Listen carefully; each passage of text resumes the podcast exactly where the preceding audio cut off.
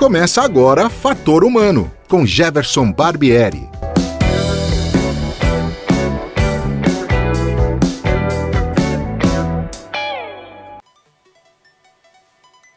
Olá, hoje é dia 26 de junho de 2020 e o Fator Humano está no ar. O meu entrevistado de hoje circula entre a arte, a ciência e a tecnologia. Já tocou seu violino em orquestra sinfônica e também já fez curso de combate a terrorismo para atuar como consultor das Nações Unidas. Seja bem-vindo, Rodrigo Granja.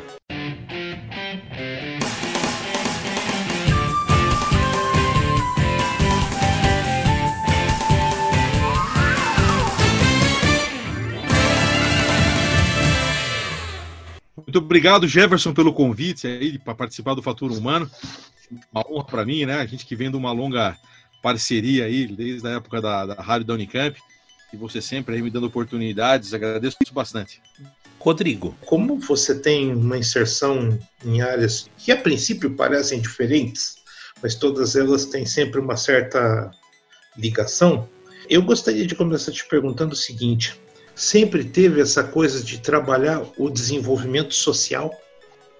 Pergunta interessante. Eu acho que sim, Jefferson, porque desde a época de estudante, né, na, desde criança, na verdade, na época de, estudante, quando a gente começa a ter mais consciência das coisas, né, que a gente vai fazendo, é, sempre existiu essa preocupação em mim, né, talvez pela minha, pela minha educação, do, que eu tive dos meus pais, né, e a gente vai se interessando pelo tema, né, vendo que uh, percebendo, né, de acordo com a minha opinião, com a minha o que vai formando dentro das minhas, das minhas sociabilizações, tanto primárias como secundárias, né?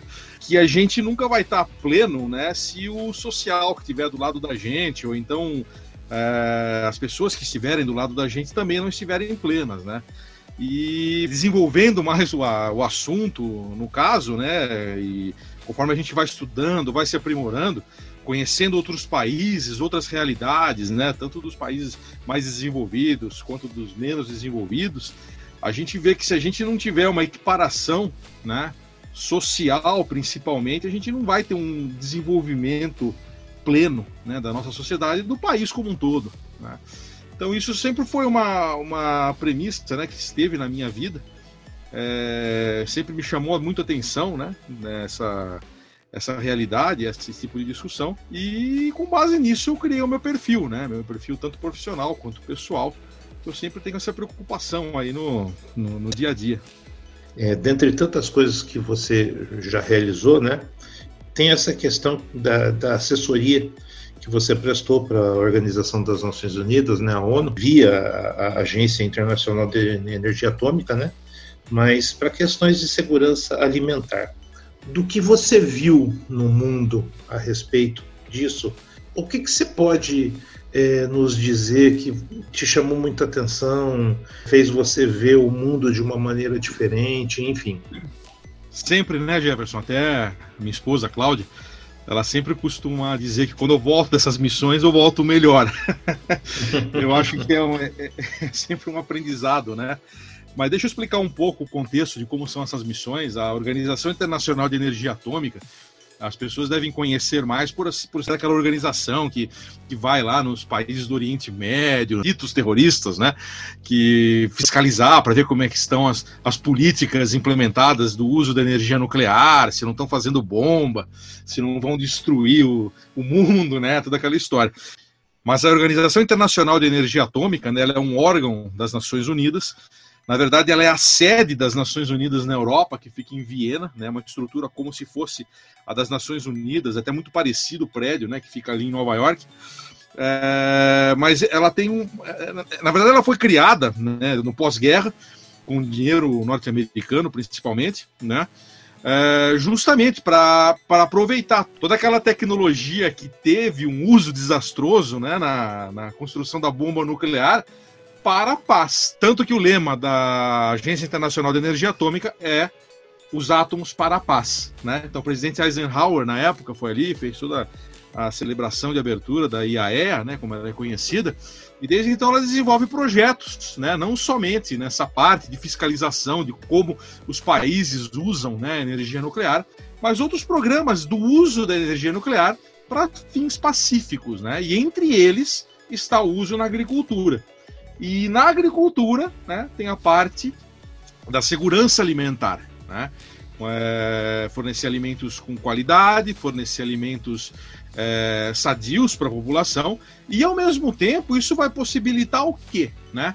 Que esses países com esses programas de qualidade, usando técnicas nucleares, direto ou indiretamente, que também a gente tem que ver que a, a Organização Mundial de Energia Atômica remonta ali dos anos é, 50, né? 50, 60, e de lá para cá houve muita evolução né? No, na ciência, na tecnologia e nos modos de controlar a qualidade dos alimentos. Então, ela pode ter hoje, né, nos programas dela, a ligação direta com a energia atômica ou essa ligação pode ser indireta. E dentro desses programas né, de qualidade alimentar está a parte do controle alimentar, que, é, como eu disse, além de fornecer alimentos sãos para as populações dos países, uh, ela permite que o nível de qualidade dos alimentos produzidos seja igual né, ou equivalente ao dos países desenvolvidos. Isso possibilita o quê? Que esses países possam exportar os seus alimentos também e aí desenvolver a economia. Né?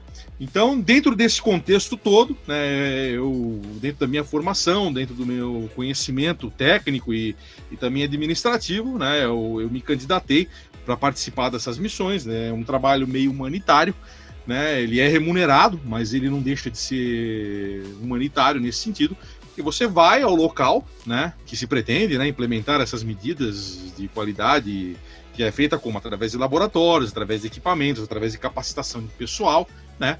E ali você faz um treinamento, faz uma assessoria, faz todo um, um trabalho nesse sentido. E aí você tem contato com as culturas diferentes, né? De mais diferentes possíveis, é né, daquilo que a gente está acostumado tanto na parte alimentar, quanto na parte artística, quanto na parte do dia a dia, né? É, eu já fui enviado, por exemplo, para o Iêmen, né, numa época em que o Iêmen ainda não estava na guerra civil, mas já estava entrando. Então eu tive que fazer, por exemplo, um curso antiterrorista para ir para o Iêmen. Né? É, eles têm uma, uma classificação ali de 5 graus, e dependendo do grau que você tá, o país está fechado para esse tipo de missão ou não, mas ainda estava no limite ali aberto, né?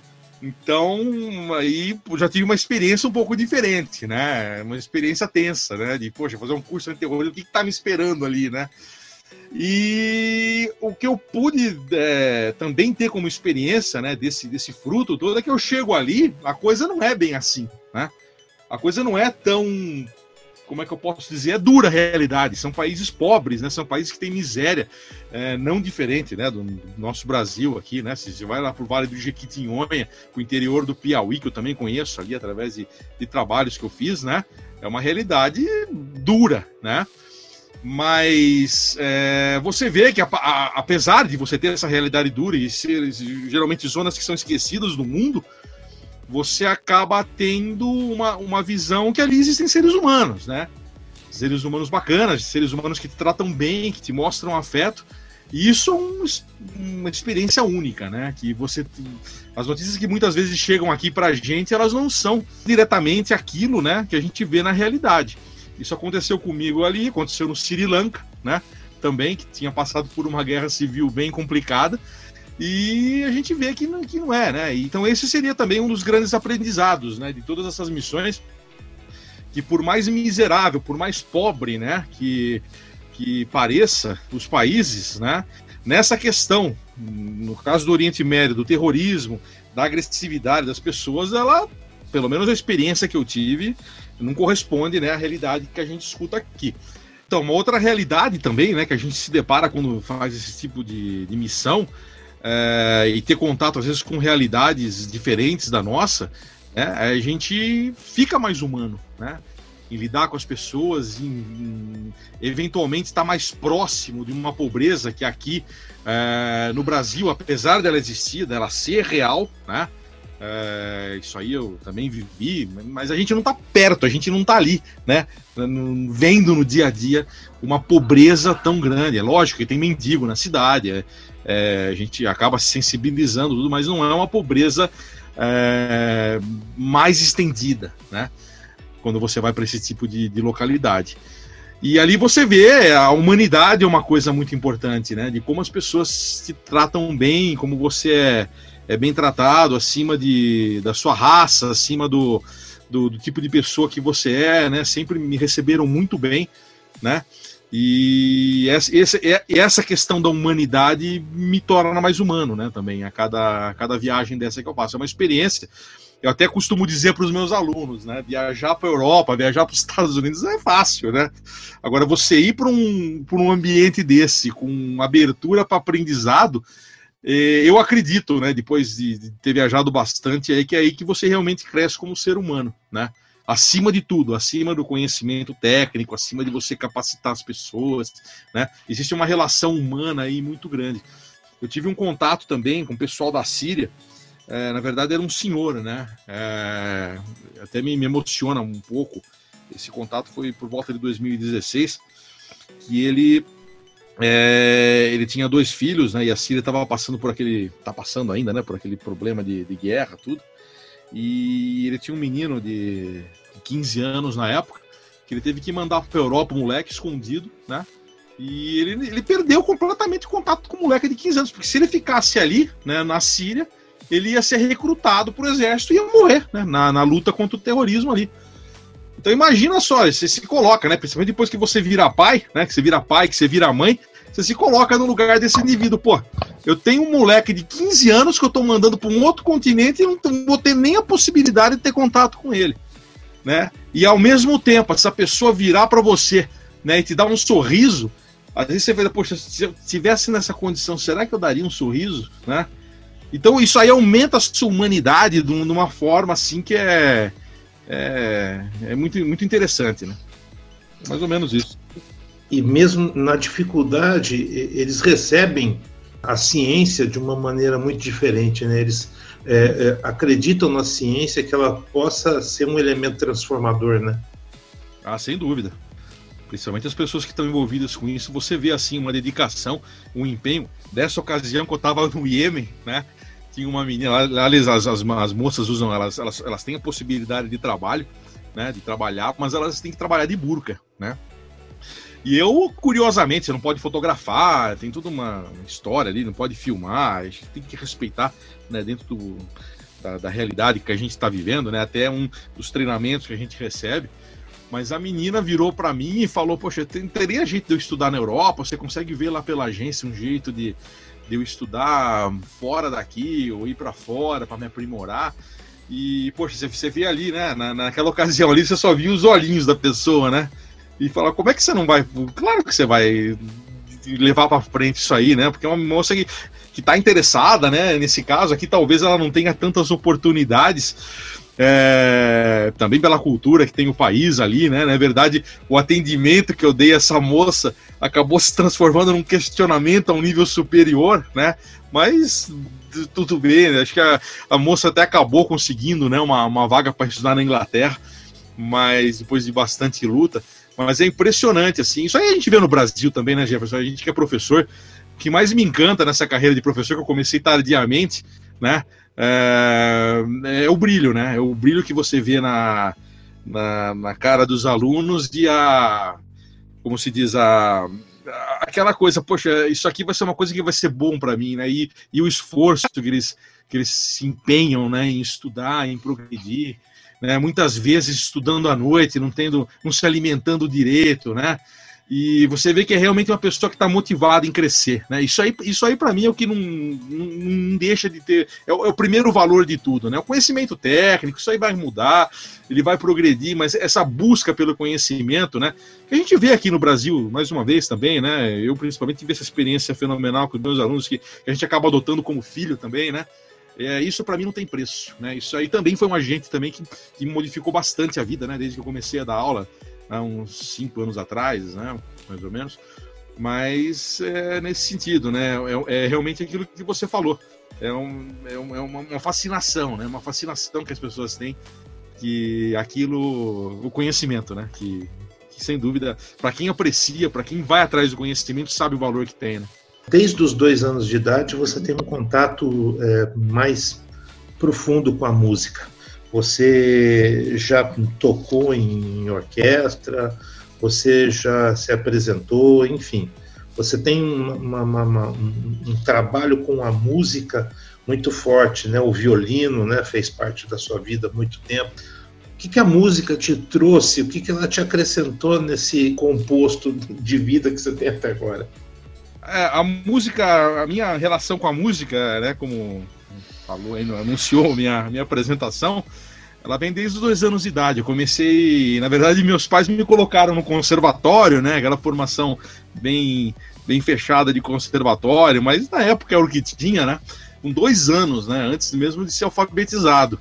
É, talvez por uma sensibilidade deles, né? Eles não têm formação musical, mas sempre é, apreciaram bastante a música, né? E me colocaram ali no conservatório, até que chegou um dado momento, quando eu tinha seis anos de idade, fiz todo aquele processo né, de percepção musical, educação infantil musical, né, dentro dos moldes da época, lá do começo dos anos 70. E daí, com seis anos, né, a minha turminha estava ali e a professora perguntou no conservatório, o antigo Conservatório Musical Campinas, aqui em Campinas, né, que era um monumento é, de conservatório, vários concertistas, a Sônia Rubinski estudou lá com a professora Olga Normanha, né? Professor Edmundo Hora aí da, da Unicamp também, professor de cravo e piano forte aí com uma linha de pesquisa fantástica. Tava ali, né, a criançada toda alinhada e começaram a perguntar para as crianças, chegou o momento de você escolher o seu instrumento, né? E foi perguntando, geralmente era por ordem alfabética que tava todo mundo, né? Aquela rigidez da época ali, eu era dos últimos, né? Rodrigo era no fim da fila. E eu fui percebendo, né? Todo mundo falava piano, piano, piano, piano, que realmente é um instrumento muito importante para o aprendizado musical, né? Para a parte de harmonia, de melodia, tudo. É um senhor instrumento, mas chegou na minha vida e falou: todo mundo tá falando piano, vou falar uma coisa diferente. Falei violino. E daí todo mundo, ó, por que esse cara falou violino, né? E daí comecei a estudar violino, né? Na verdade, sem saber muito porquê, né? Acredito que meus pais também não sabiam por que, que eu falei violino. Mas aí eu comecei a estudar violino, né? Com o professor Antônio Carlos Gomes, com a dona Leni, né? Aqui de Campinas, também professores tradicionais aí. Os pais da Lígia Gomes, hoje que é uma excelente musicista aí no, no mercado, né? E daí eu, eu comecei a estudar violino, estudei por 20 anos, né? Toquei em orquestra, Orquestra Sinfônica Jovem de Campinas, que era um projeto que tinha muito bacana aqui na cidade, agência do maestro Flávio Florença. E isso sempre me colocou, né? Eu estudava também na escola, acabei fazendo curso técnico de petroquímica na ETECAP, né, que não existe mais também, o curso de petroquímica, mas que foi muito bom, muito importante para mim também. Mas todo esse convívio, né, você é, participando da Orquestra Jovem, por exemplo, eu ali na minha adolescência tive contato com alunos da, do Estudo de Artes da Unicamp, né? E vivia nesse meio, né, nesse campo né, das artes, né? É, isso sempre teve um papel muito importante na minha vida, né? A música. É, ainda adolescente eu já comecei a despertar interesse pelo jazz, né? Pelo jazz, pela, pelas músicas mais populares, porque a minha formação ela vinha totalmente no campo do erudito. Mas esse convívio com o pessoal da Unicamp, na época, eram, eram um pouco mais velhos que eu, né? É, me deu essa abertura né, de, de poder é, apreciar outros gêneros musicais no nível mais técnico, né? E toda essa bagagem cultural que fez parte da minha composição, da minha formação, né, na minha sociabilização também, ela talvez tenha aflorado em mim uma sensibilidade muito grande, né? até essa própria preocupação né, com o social, com essa preocupação do, do, do olhar um pouco do lado, né, para ver a nossa realidade não tão umbigal, né, que é um exercício complicado de se fazer. É, eu tive na música, no desenvolvimento do estudo da arte, essa talvez, talvez, né, essa essa possibilidade de ser um pouco mais sensível com essas coisas, né? E é isso, a música sempre teve presente na minha vida, né? Você sabe, no, no, foi a ocasião do Home of Blues que a gente começou o projeto desde 2015. Você vê, né, como sou envolvido com, a, com o tema, né? É uma, uma coisa que realmente eu gosto e que faz parte da minha vida, né? Faz parte da minha vida como um, um ser humano. Você eh, apresenta já desde 2015, né? O Home of Blues, que é um programa que está ainda né, na Rádio Unicamp, um programa semanal né, sem não falha. Agora, você fala sobre blues, né? Muita gente pode perguntar, pô, mas por que não música brasileira tal? Mas porque os seus programas são verdadeiros documentos, eles não são programas de música só. Eles são verdadeiros documentos, eles têm informações, eles trazem muita informação tal. Por que esse interesse pelo blues? Uh, e, e, também ligado nessa questão do, do desenvolvimento social, né? Porque cê, ali você fala muito sobre a sociedade americana, né? Por que esse, esse interesse pelo blues? É, na verdade, aí são, são tem basicamente dois fatores, né? O blues, na verdade, o jazz primeiro, né? Que na verdade é, era o blues, né?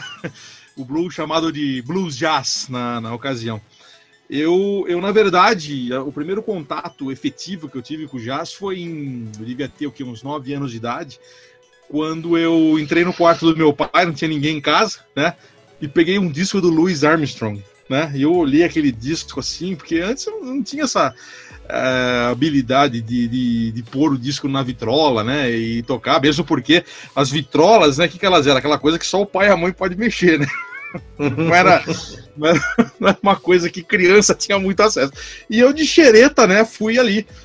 Falei, puxa, olhei aquele disco, vi aquele homem rindo na capa, aquele sorriso me chamou atenção, né?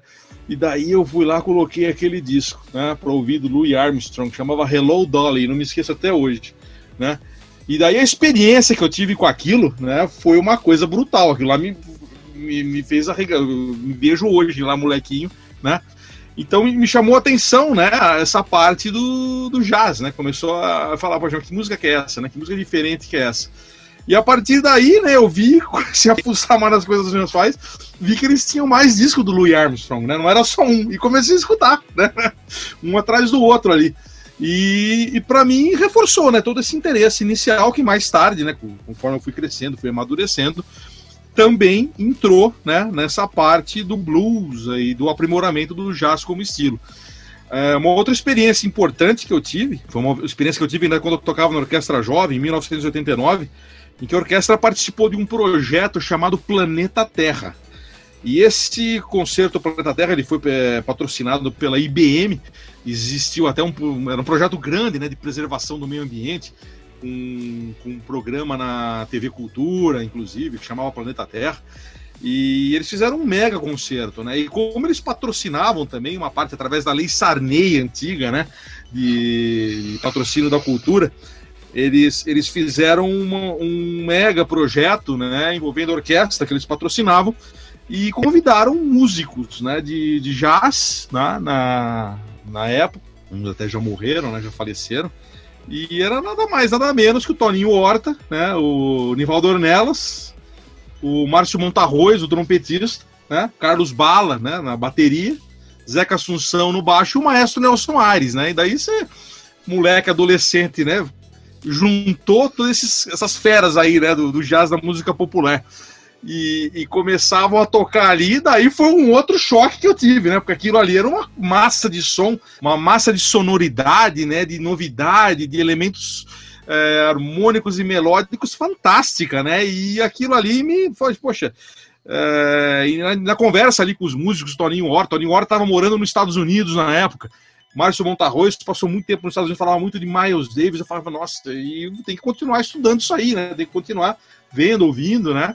E aí o, o gosto pelo jazz foi indo, né? Também por um outro lado. Isso não quer dizer que eu não aprecio, né? A música brasileira, aprecio bastante. Na minha formação também de auditiva e musical, tem Milton Nascimento, tem o próprio Toninho Horta, né? Que é um, para mim, é um, uma referência na, na, na guitarra aí, na, nas variabilidades harmônicas que ele propõe na música dele, né?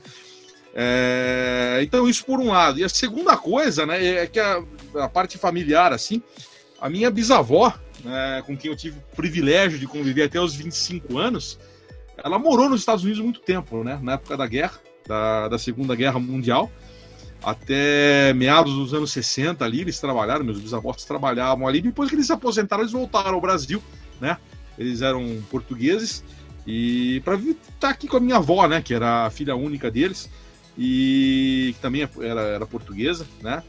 E, e daí eles trouxeram uma bagagem de Estados Unidos, né? Que eu era muito, muito ligado, essa minha bisavó, né? É, e ela me acabou passando uma série de valores, né, que também me despertou o interesse para estudar um pouco a história americana, né? E daí eu juntei as duas coisas, acabei juntando e indo mais por esse viés humanístico, né, social, fui aprender um pouco, né, conhecer minimamente a questão da escravidão, a questão de como foi, né, as relações uh, sociais norte-americanas ali, principalmente com esse negócio de raça, que estão intimamente ligadas ao blues. Por outro lado, né, eu agora estou envolvido, né, estou tendo privilégio, uma coisa fantástica de fazer mestrado na Unicamp, né, na etnomusicologia, é, com diversos professores. Estou aprendendo muito também, né? O, o, aprendizado continua. E eu vejo também que existem muitas similaridades, mesmo com as peculiaridades de cada é, migração, de cada diáspora que houve, tanto para o Brasil como para os Estados Unidos. E a partir disso, o conhecimento, para mim, ele, ele é sempre bem-vindo, né? Eu tenho uma apreciação muito grande. Na verdade, já, já vem uma coisa que eu venho pensando há muito tempo de incluir, né? Eu já incluí pontualmente o Brasil e a música popular brasileira em alguns programas Homo Blues, fazendo a relação com o blues direto. Mas, é, na verdade, eu acredito que haja espaço no programa, né? É até uma coisa que eu estou pensando, para também falar um pouco mais né, da música brasileira, que é uma coisa que, que realmente é muito rica, muito, muito fascinante para mim também. Você não perdeu a mania de estudar. E agora você tá, gente, para encerrar, né, que a gente está chegando no finalzinho do programa, eu queria que você me falasse um pouco. Você está fazendo, você está no mestrado na área de música, cultura e sociedade no Instituto de Artes da Unicamp. Eu queria que você me falasse um pouquinho sobre a sua pesquisa e onde que ela se encaixa aí na sua na sua vida, Rodrigo. É, na verdade, eu devo muito disso também a você, né, Jefferson? Você sabe que isso aí começou quando a gente estava ali na, na rádio. Eu comentei o, do meu interesse eventual de continuar estudando, né? A, a, parte da musicologia, da parte da música. E você me apresentou o professor Rafael dos Santos, né? Que tem um programa lá, Música Popular em Revista. E a partir daí, né? É, eu tive também uma, uma outra experiência humanística na minha vida, né? Porque como o professor Rafael, né? Através do, do contato que eu estabeleci através da rádio, através de seu, né? É, como o professor Rafael me recebeu, isso aí, nossa, é, é mais uma vez eu fico até emocionado de falar, porque é, foi muito bacana, né? Foi muito bacana para mim como pessoa e como aluno, né? E de todo, todo esse carinho que ele demonstrou, né? E depois que se desenvolveu, o professor José Roberto Zan, que também me recebeu de, nossa, de braços abertos ali num grupo de pesquisa. Imagina um cara vindo das exatas, né? Como sou eu, é, me pôs ali para frequentar as reuniões de pesquisa e nossa, eu enriqueci assim brutalmente, né? Não tenho nem o que falar do, de como eu cresci culturalmente, humanisticamente também. Tem um monte de, de conceitos revistos aí depois dessa, dessa, de começar a participar né, nessas reuniões. E daí passei pelo processo, né? Passei pelo processo de seleção estudei bastante, né? Não vou dizer que não, porque era uma, foi uma pauleira muito grande, né? Ler todos aqueles textos, se envolver com o meio musical novamente, tanto na parte técnica, quanto na parte estética, quanto na parte humana, né? Das ciências humanas. É um vocabulário completamente diferente, né? E acabou dando certo tudo, né? Eu, na verdade, quando eu comecei a conversar com o professor Rafael, eu, eu não tinha muita ideia, só sei que eu queria continuar estudando, né? Principalmente nessa área acadêmica da musicologia. Como eu estava envolvido na área de, bastante na área de ciências ambientais, inclusive desenvolvendo projetos artísticos né, na faculdade com meus alunos, né, envolvendo a área ambiental, eu parti para uma vertente do blues no, no, início, né, que dizia respeito à relação com o meio ambiente, né, que foi a grande enchente do rio Mississippi de 1927 como aquela, aquele fato, na verdade, na época a gente via um fato ecológico, né, um fato ambiental, um desastre ambiental, né, é, ter repercussão no mundo artístico. Bom, e aí começamos a discutir com o professor Rafael dos Santos, né, ele me apresentou o professor José Roberto Zan, e o trabalho acabou, né, na seca, no Nordeste e no Baião. Então tem uma, uma reviravolta que foi maravilhoso para mim, abriu uma série de outras portas, né, uma série de outros conhecimentos que eu realmente desconhecia. Foi muito bom para mim, eu estou gostando muito de trabalhar com isso. é, saímos dessa questão ambiental, né? O conceito de desastre ambiental, porque desastre ambiental não, não existe, né? O que existe são os, o desastre dos homens, na verdade, né? Que causam as, as intempéries ambientais, elas sempre existiram, né? A gente não, não pode modificar a natureza, né? Nesse sentido é, através de dela fazer o que a gente quer, e, porque é um, é, um, é um globo limitado, você tem uma energia limitada aqui, e conforme você usa essa energia, você vai direcionando as respostas que o, que o ser vivo, né, como Terra, te dá. Então, esse negócio de desastre ambiental, a primeira coisa que me fala, isso não existe, né? Desastre ambiental não existe, quem causa são os humanos. Então vamos avaliar a parte humana, né, a parte mais sociológica da coisa, né, de como é o reflexo nas pessoas né, que fizeram a diáspora, né, em vez de você considerar uma diáspora africana do blues para um outro país que também tem muita coisa escrita, né, e na verdade eu não sou de lá, né, eu não estou lá para fazer a pesquisa, fica um tanto difícil, um tanto limitado fazer uma pesquisa séria acadêmica nesse sentido. Então a gente vai fazer, né, estamos nessa linha aí do do baião da diáspora, né, da, das causas da, reais da seca no que diz respeito às questões políticas e medidas né, tomadas pelos governantes, tudo isso, a própria aceitação da sociedade, e como isso teve reflexo na música, na arte, na diáspora né, ao sul, e como isso afetou as pessoas, né, os artistas, principalmente na expressão musical deles. Parabéns, Rodrigo. Parabéns mesmo. Rodrigo, olha, foi um prazer imenso conversar com você aqui no, no Fator Humano. Eu, é assim, eu sei que você tem muito mais para contar, muito mais para dividir. Nós aqui temos o nosso tempo, né, fechado, né? E, mas assim, eu queria te agradecer muito pela disponibilidade, por ter aceito participar e dividir com a gente é, toda essa sua potencialidade humana e tudo isso que você foi reunindo de bagagem cultural ao longo da vida e que está se refletindo hoje no, no teu trabalho. Parabéns. Obrigado, Jefferson. Eu que mais uma vez agradeço, né? Lá em 2015, quando eu cheguei lá no, na rádio da Unicamp, você me recebeu, né? De, de braços abertos também, né? Eu como ex-aluno e me deu um espaço assim que hoje é uma coisa que eu faz parte da minha vida, né? Esse programa hoje faz parte da minha vida mesmo, né? E agradecer também todo o pessoal da rádio ali pelo carinho, né? Sempre demonstrado, pela aprendi muito, né? Todos esses anos. E estamos junto lá, né? Fazendo os programas aqui ainda sem falhar, né? Às vezes quando eu uhum. tinha que viajar, né? Que eu ia pro Chile, que eu ia pro, pro, os outros países aí, eu gravava, né? O programa de lá mesmo. Ou então gravava o vídeo e mandava de lá, né? Para não deixar o negócio a peteca cair, né? É, e é isso, né? Agradeço também a oportunidade de participar aí do Fator Humano, privilégio muito grande. E estamos junto aí no que você precisar. Então é isso, você acabou de ouvir a quarta edição do Fator Humano, hoje com o Rodrigo Granja. E a gente promete na próxima semana estar aqui de volta com mais uma entrevista interessante, mais uma grande contribuição de pessoas que realmente fazem a diferença e impactam nas suas ações, nas suas atitudes. Eu agradeço demais a sua audiência, prezado ouvinte, e na próxima semana estaremos aqui. Um abraço a todos e até lá. Fator Humano volta numa próxima oportunidade. Até lá!